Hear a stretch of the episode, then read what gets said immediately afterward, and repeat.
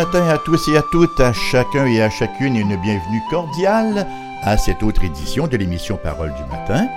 Raymond Perron ici, votre hôte, comme à l'habituel, qui vous accueille et qui va en quelque sorte initier cette autre réflexion sur la parole de Dieu, notamment dans euh, l'épître de Paul aux Galates, là où nous en étions. Hein. Nous en sommes en fait au chapitre 4 et ce matin, nous parcourrons ensemble, si le cœur vous en dit, les versets 8 à 20. Donc, Galates chapitre 4, versets 8 à 20, méditation que j'ai intitulée Un pasteur soucieux. Voilà. Alors, on y va donc pour la lecture. Autrefois, ne connaissant pas Dieu, vous serviez des dieux qui ne le sont pas de leur nature. Mais à présent que vous avez connu Dieu, ou plutôt que vous avez été connu de Dieu, comment retournez-vous à ces faibles et pauvres principes élémentaires auxquels vous voulez vous asservir encore? Vous observez les jours, les mois, les temps et les années. Je crains d'avoir inutilement travaillé pour vous. Soyez comme moi, car moi aussi je suis comme vous, frères, je vous en supplie. Vous ne m'avez fait aucun tort vous savez que ce fut à cause d'une infirmité de la chair que je vous ai annoncé pour la première fois l'Évangile. Et, mis à l'épreuve par ma chair, vous n'avez témoigné ni mépris, ni dégoût, vous m'avez au contraire reçu comme un ange de Dieu, comme Jésus-Christ. Où donc est l'expression de votre bonheur? Car je vous atteste que si cela avait été possible, vous vous seriez arraché les yeux pour me les donner. Suis-je devenu votre ennemi en vous disant la vérité? Le zèle qu'ils ont pour vous n'est pas pur, mais ils veulent vous détacher de nous afin que vous soyez zélés pour eux. Il est beau d'avoir du zèle pour ce qui est bien et en tout temps, et non pas seulement quand je suis présent parmi vous mes enfants pour qui j'éprouve de nouveau les douleurs de l'enfantement, jusqu'à ce que Christ soit formé en vous, je voudrais être maintenant auprès de vous et changer de langage, car je suis dans l'inquiétude à votre sujet. Il est dans l'inquiétude à leur sujet. Voilà un pasteur donc soucieux. Vous vous souviendrez vraisemblablement que j'avais intitulé notre dernière émission De l'esclavage à la filialité. Tout ceci pour dire que le christianisme, hein, loin d'être servile, loin d'être un esclavage, se veut en fait la seule voie de libération, le seul moyen de délivrance. C'est simple, en venir au Christ, c'est devenir enfant de Dieu, non pas esclave, mais enfant de Dieu, membre de sa famille, et quelles sont les conséquences? Ben, héritier de la promesse.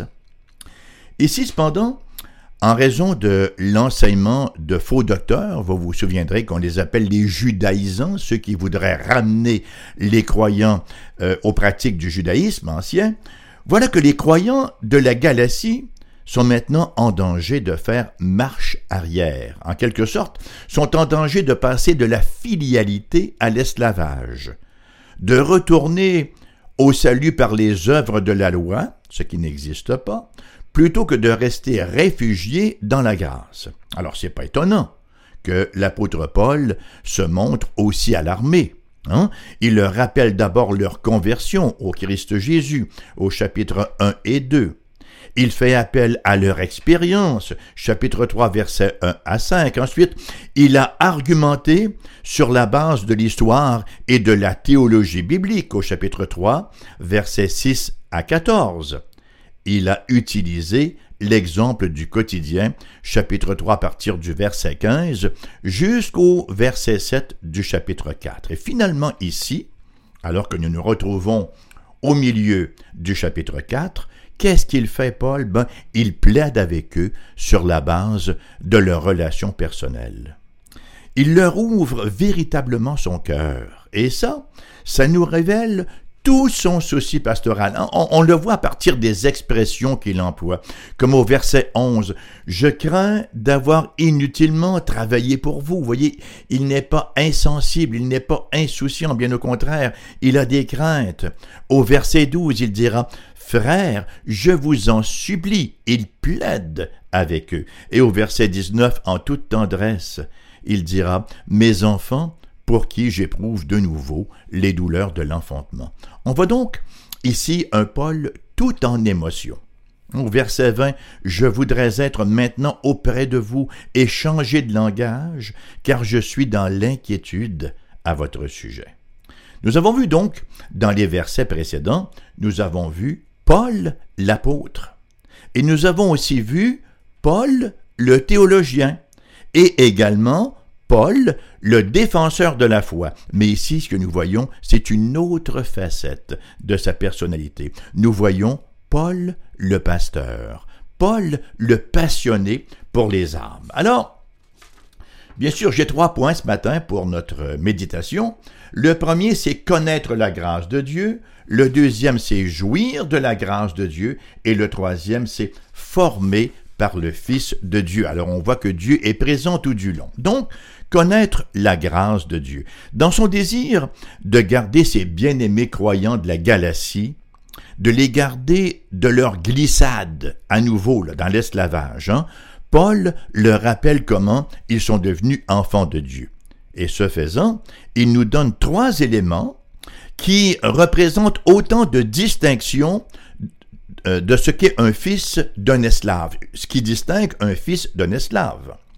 Un fils, un enfant de Dieu, une fille de Dieu, c'est quelqu'un qui d'abord connaît la liberté de la grâce de Dieu, versets 8 à 11.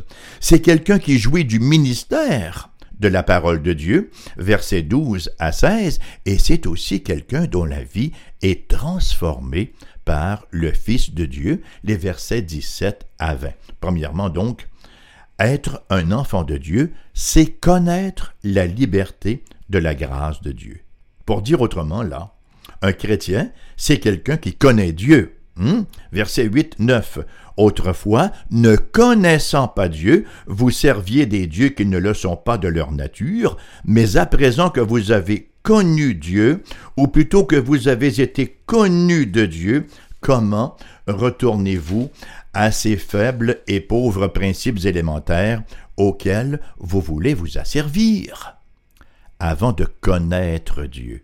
Ces Galates s'adonnaient à toutes sortes de pratiques avant de, venir en contact, avant d'être remis en relation avec Dieu. Il s'adonnait à des, à des religions d'œuvre, il s'adonnait à des religions païennes, il s'adonnait à l'horoscope, aux divinations sous toutes leurs formes, les boules de cristal, il lisait dans le thé et mettait-en. mais il en allait maintenant tout autrement, maintenant qu'ils avaient connu Dieu. Connu Dieu. C'est dire que le christianisme, ce n'est pas une question de ce que je connais, mais bien une question de qui je connais. C'est pas les choses que je connais, mais la personne que je connais. Et pour mieux dire encore, la question du christianisme, c'est qui me connaît? Nous ne pouvons connaître Dieu à salut que dans la mesure où il nous a d'abord connus de manière personnelle et il s'est révélé à nous. Verset 9 nous dit, Mais à présent que vous avez connu Dieu, et là Paul se reprend, et il va, dire, ou plutôt que vous avez été connus de Dieu, connaître, naître avec étymologiquement. Le verbe est très beau, hein? Dans le grec, c'est le verbe gnosko, qui veut dire littéralement connaître, qui veut dire littéralement aimer.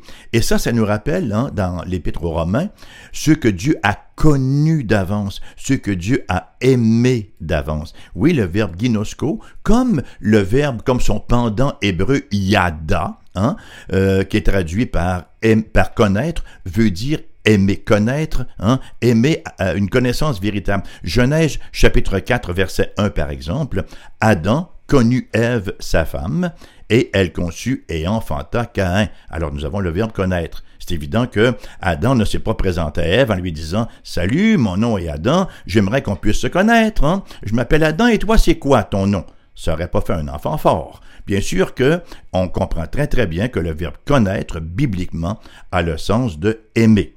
Donc, connaître Dieu, c'est être un enfant de Dieu, mais tout cela dépend de cette vérité fondamentale que nous avons été connus par Dieu. En d'autres termes, reprendrait l'apôtre Jean, nous nous l'aimons parce qu'il nous a aimés le premier. Tous ceux et celles qui reçoivent une telle grâce, tous ceux et celles qui reçoivent cette faveur imméritée, ne peuvent plus retourner à leur état d'orphelin. C'est cependant ce que les Galates tentaient de faire, alors que séduits par ces pseudo-enseignants là, judaïsants qui tentaient de les ramener sous le régime des œuvres. Et pour Paul, hein, et pour Paul, la situation était on ne peut plus claire on ne peut plus clair. Si ces Galates veulent retourner à ces pratiques, à ces formes de religion extérieure, ben, c'est comme retourner lire leur horoscope, c'est comme retourner attendre leur jour de chance ou pratiquer une quelconque forme de religion païenne ou s'adonner à toutes sortes de superstitions. C'est toujours le danger de réduire une relation à des rites, ou à des rituels, de sorte que suivre Dieu devient une question d'accomplir quelque chose, d'accomplir un devoir méritoire, plutôt que de recevoir sa grâce par la foi. Donc, c'est un point important, ce premier point-là, n'est-ce pas? Hein? Qu'un enfant de Dieu, c'est quelqu'un qui connaît la liberté, qui connaît la grâce de Dieu. Deuxième point, un enfant de Dieu, c'est quelqu'un qui jouit de la parole de Dieu qui tirent profit de la parole de Dieu. C'est une deuxième marque distinctive des enfants de Dieu, c'est leur amour pour les instructions du Père, les instructions de Dieu lui-même. Un fils ou une fille de Dieu trouve une grande joie dans le ministère de la parole de Dieu. Et c'est effectivement cette joie-là à laquelle Paul fait, référence, je dis bien, lorsqu'il leur demande au verset 15 où donc est l'expression de votre bonheur? Littéralement, ces Galates se considéraient hyper heureux hein, lorsqu'ils ont entendu pour la première fois la bonne nouvelle du Seigneur Jésus-Christ. On s'en souviendra, c'était à l'occasion du premier voyage missionnaire de l'apôtre Paul, dans une sorte de, visite surprise, à tout le moins une visite imprévue, et causé par un problème de santé qu'avait l'apôtre. Au verset 13, nous lisons, Vous savez que ce fut à cause d'une infirmité de la chair que je vous annonçai pour la première fois l'Évangile. Bon, il y a eu toutes sortes d'hypothèses, d'émises quant à cette infirmité, cette maladie-là, dont Paul fait référence, à laquelle Paul fait référence ici, mais la parole ne fait pas explicitement mention de sa nature. Certains croient qu'il s'agissait de la malaria. Paul lui-même mentionne vraisemblablement la difficulté qu'il avait sans la nommer, sans la diagnostiquer. En 2 Corinthiens chapitre 12, versets 7 à 9, nous lisons Et pour que je ne sois pas enflé d'orgueil, à cause de l'excellence de ses révélations, il m'a été mis une écharde dans la chair, un ange de Satan, pour me souffleter et m'empêcher de m'enorgueillir. Trois fois, j'ai prié le Seigneur de l'éloigner de moi, et il m'a dit, Ma grâce te suffit, car ma puissance s'accomplit dans la faiblesse. Je me glorifierai donc bien plus volontiers de mes faiblesses, afin que la puissance de Christ repose sur moi. C'est intéressant hein, de, de, de voir que les expressions dans la chair et faiblesse qui, fait généralement référence à une maladie physique, apparaissent dans les deux passages, celui de 2 Corinthiens et celui que nous avons lu ce matin dans Galates 4. La possibilité, cependant, la plus souvent évoquée eu égard à cette maladie-là, c'est celle d'une maladie des yeux. Et ceux qui sont les tenants de cette opinion-là disent que ça explique le propos alarmant de l'apôtre au verset 15, car je vous atteste que si cela avait été possible, vous vous seriez arraché les yeux pour me les donner.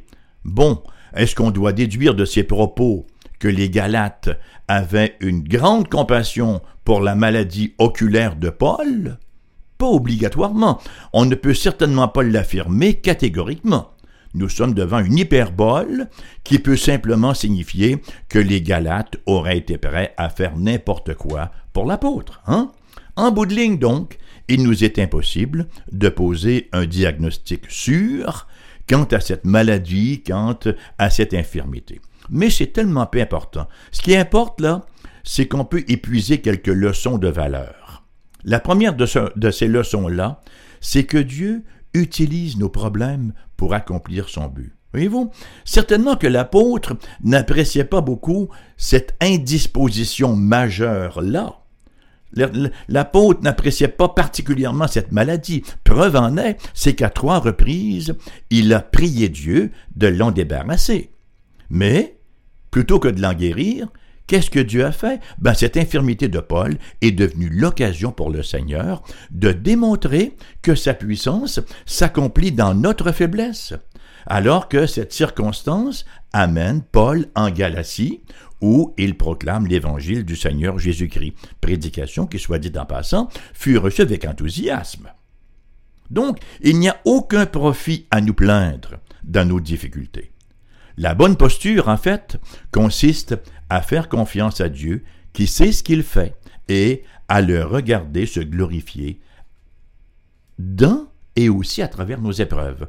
C'est pas toujours évident comment Dieu va se glorifier dans l'épreuve que j'ai présentement la plupart du temps. On ne voit aucune fenêtre possible, hein? mais Dieu est infiniment plus grand que nous. Une autre leçon qui nous est enseignée ici par euh, cette condition de Paul, qui nous est rapportée, a à voir avec le comment de notre réception de la parole de Dieu. Nous devons recevoir cette parole-là avec, passez-moi l'expression, la plus grande hospitalité, le plus grand enthousiasme. Verset 14. Et mis à l'épreuve par ma chair, alors Paul, il doit avoir une drôle d'allure avec cette maladie-là, parce que il écrit que ça a été une épreuve pour eux de le voir. Donc, et mis à l'épreuve par ma chair, vous n'avez témoigné ni mépris, ni dégoût, vous m'avez au contraire reçu comme un ange de Dieu, comme Jésus-Christ. Mais ça suggère que, quelle qu'ait pu être la maladie de Paul, elle avait quelque chose de disgracieux, quelque chose de répugnant. C'était pas très esthétique, n'est-ce pas? C'est pas ce qui aurait conduit Paul à un concours de beauté, et ça aurait été facile pour les Galates de le rejeter. Yark! Hein, de le rejeter, et ce fut certainement une épreuve pour eux. Rappelons-nous que les Grecs anciens, là, les Grecs de l'époque, considéraient les maladies, considéraient les infirmités comme des signes du jugement divin, du déplaisir divin. Cependant, plutôt que de rejeter Paul, ces Galates, qu'est-ce qu'ils ont fait? Ben, ils l'ont bien reçu, hein. Ils l'ont reçu comme un ange de Dieu, comme Jésus-Christ lui-même. Ils ont reconnu et son autorité et son message. Vous savez, le monde s'arrête à ce qui frappe les regards. Hmm? Nous vivons dans une culture d'esthétique et d'impressionnant et de tape à l'œil. Mais Dieu, lui, opère complètement différemment. La parole nous rappelle que Dieu fait appel aux choses folles du monde, c'est-à-dire aux choses qui n'ont pas beaucoup de valeur, qui ne sont pas très impressionnantes aux yeux du monde, pour confondre les pseudo-sages. Il utilise ce qui, souvent aux yeux du monde, est insignifiant pour canaliser son message. Ça, ça veut dire que la parole, la puissance de l'Évangile, voilà, la puissance de l'Évangile n'est pas dans le messager, mais bien dans le message. L'apôtre va le dire, hein? L'apôtre va dire, je ne suis pas venu euh, euh, vers vous avec les discours persuasifs de la sagesse, mais une démonstration de puissance et d'esprit. Il leur a prêché la puissante parole de Dieu pour une raison très simple. Comme vous le savez sans doute déjà, on l'a dit tellement souvent ici, la parole de Dieu fait l'œuvre de Dieu. Le Seigneur de dire, mes brebis entendent ma voix. Avez-vous entendu sa voix? Êtes-vous sa brebis? Quel que soit le porte-parole, ces brebis entendent sa voix. Alors, cette voix-là peut passer par mon voisin, ça peut être mon voisin qui me rend témoignage, ça peut être mon parent, ça peut être un ami qui vous témoigne de l'Évangile. Comment est-ce que vous réagissez? Est-ce que vous dites, il viendra pas m'enseigner, lui je le connais, je sais telle chose et telle chose, pour qui il se prend? Attention, attention, rappelons-nous, n'est-ce pas, la Samaritaine au puits. Elle était reconnue comme une pécheresse notoire. Elle, était, hein, elle avait eu cinq ou six maris, j'oublie le nombre là, et celui qu'elle avait au moment où Jésus lui parlait n'était pas son mari. Et voilà que elle reçoit le témoignage de Jésus et elle va dans la ville et elle commence à rendre témoignage elle aussi. Et gloire à Dieu les gens de la ville ont reçu son témoignage, hein. ils, ne l'ont pas méprisé ou rejeté, non, ils ont reconnu euh, une invitation de Dieu à venir à lui. Et ça m'amène à mon Troisième et dernier point. Donc, quelqu'un qui est un enfant de Dieu, il, a, il joue de la liberté de Dieu, de la parole de Dieu, et il est formé, troisièmement, par le Fils de Dieu. C'est le troisième trait distinctif d'un enfant de Dieu. C'est la transformation. Il y a un puritain qui disait, on l'entend souvent cette pensée-là à CFOI, non seulement la grâce de Dieu nous informe, mais aussi elle nous transforme. Il y a quelque chose qui se produit dans la vie des gens qui profitent du ministère de la parole de Dieu. Plus ils sont exposés à l'enseignement de la Bible, plus ils commencent à ressembler à Jésus-Christ. Ils commencent à penser comme lui. Ils commencent à aimer comme lui. Ils commencent à faire les choses que lui fait. Et même, vous savez, à souffrir ce qu'il souffre. Et c'est bien ce qu'affirme le verset 19 mes enfants, de dire l'apôtre, pour qui j'éprouve de nouveau les douleurs de l'enfantement, jusqu'à ce que Christ soit formé en vous. Voyez à quel point l'apôtre Paul est différent, il est en contraste avec les judaïsants. Les judaïsants, autres, là, ils cherchaient à se faire des disciples. Verset 17. Le zèle qu'ils ont pour vous n'est pas pur, mais ils veulent vous détacher de nous afin que vous soyez zélés pour qui? Pour Dieu? Non, que vous soyez zélés pour eux. Paul, lui, à l'encontre des judaïsants, il ne cherchait pas à se faire des disciples personnels, mais à faire des disciples du Christ. Et rappelons-nous son irritation d'ailleurs lorsqu'il découvre qu'il y avait dans l'église de Corinthe des clans. Euh, permettez-moi de vous lire 1 Corinthiens chapitre 1, versets 10 à 17. Je vous exhorte, frères, par le nom de notre Seigneur Jésus-Christ, à tenir un même langage et à ne point avoir de division parmi vous, mais à être parfaitement unis dans un même esprit et dans un même sentiment. Car, mes frères, j'ai appris à votre sujet, par les gens de Chloé, qu'il y a des rivalités au milieu de vous. Je veux dire que chacun de vous parle ainsi, moi je suis de Paul, et moi d'Apollos, et moi de Céphas, et moi de Christ. Christ est-il divisé? Paul a-t-il été crucifié pour vous, ou est-ce au nom de Paul que vous avez été baptisé? Je rends grâce à Dieu de ce que je n'ai baptisé aucun de vous, excepté Crispus et Gaius, afin que personne ne dise que vous avez été baptisés en mon nom. J'ai encore baptisé la famille de Stéphanas, du reste, que je sache, je n'ai baptisé personne d'autre. Ce n'est pas pour baptiser que Christ m'a envoyé, c'est pour annoncer l'Évangile. Et cela, sans la sagesse du langage, afin que la croix de Christ ne soit pas rendue vaine. Voyez-vous, les seuls disciples que l'apôtre était intéressé de faire, c'étaient des disciples du Christ. Paul ne voulait pas faire des Polynéens, il voulait faire des chrétiens. Et, et, si vous me permettez, ça s'applique aussi à l'émission Parole du matin, dont le but n'est pas de faire des péroniens, mais des chrétiens. Le but ultime de l'apôtre, c'était de voir Christ formé dans la vie de ces Galates. Hein.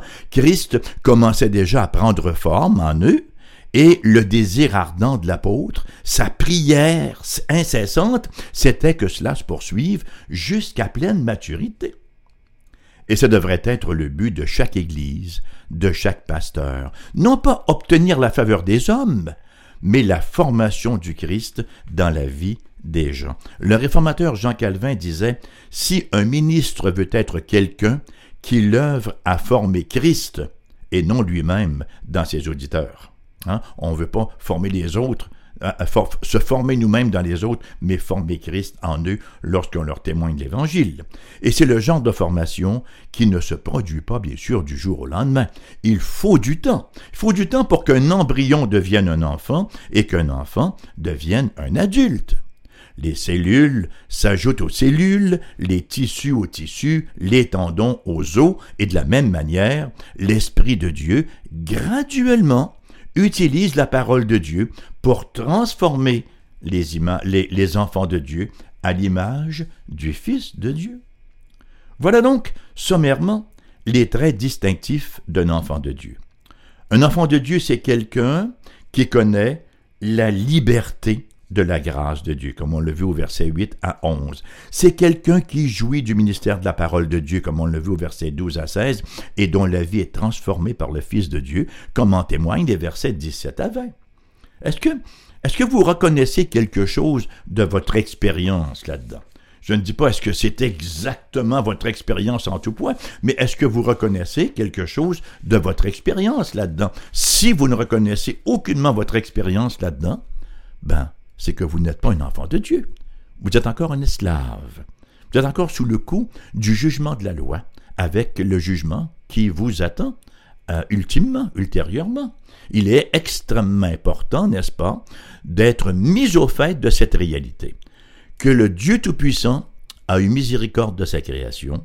La deuxième personne de la Sainte Trinité, Dieu, Jésus, le Fils de Dieu, hein, s'est incarné, il est venu sur cette terre. Il a mené une vie absolument immaculée. La Bible pardonnez-moi, et d'une clarté cristalline là-dessus, il a été tenté comme nous, en toutes choses, sans commettre de péché. Donc lui, Jésus, il avait gagné son salut. Nous, on a tous péché, on est tous privés de la gloire de Dieu. Et pourtant, c'est lui qui va aller subir le jugement de la colère de Dieu à la croix. Maudit quiconque est pendu au bois, nous dit la parole de Dieu. Jésus est allé être, il est allé se faire crucifier. Hein? Il est allé volontairement, il aurait très bien pu se débarrasser des soldats romains et de tout le monde autour. Non, il a accepté d'aller subir cette mort maudite, cette malédiction, à la place de qui, non pas du monde entier, à la place de tous ceux qui, par la foi, s'approprient son sacrifice parfait à la croix, selon qu'il est écrit par une seule offrande. Il a amené pour toujours à la perfection ce qu'il a mis à part, ce qu'il a sanctifié. Êtes-vous venu au Christ? Vous êtes-vous engagé pour le Christ? Est-ce qu'il a porté votre jugement? ou si il pèse encore pour vous? Ce n'est pas une petite question, c'est pas une question de vie ou de mort, c'est une question de vie ou de mort éternelle. Mes amis, pensez-y bien. L'émission se termine là-dessus ce matin. Elle vous revient en rediffusion cet après-midi. Merci encore une fois d'avoir été là. Et vous pouvez nous contacter à Québec au 88 688 0506, ailleurs en province, ou... Il est où le numéro? Voilà, le 1 888 Pardon. Le 1 877, je le dis pas assez souvent, hein? le 1 877 659 0251. Vous pouvez aussi nous écrire un courriel. Vous avez l'adresse euh, courriel sur notre site internet foifm.com, foifm.com, et aussi notre adresse postale AERBQ, casier postal 40088 Québec QC. G1H 2S5. Chers amis, je vous souhaite une journée tout en bénédiction, en grâce et en paix.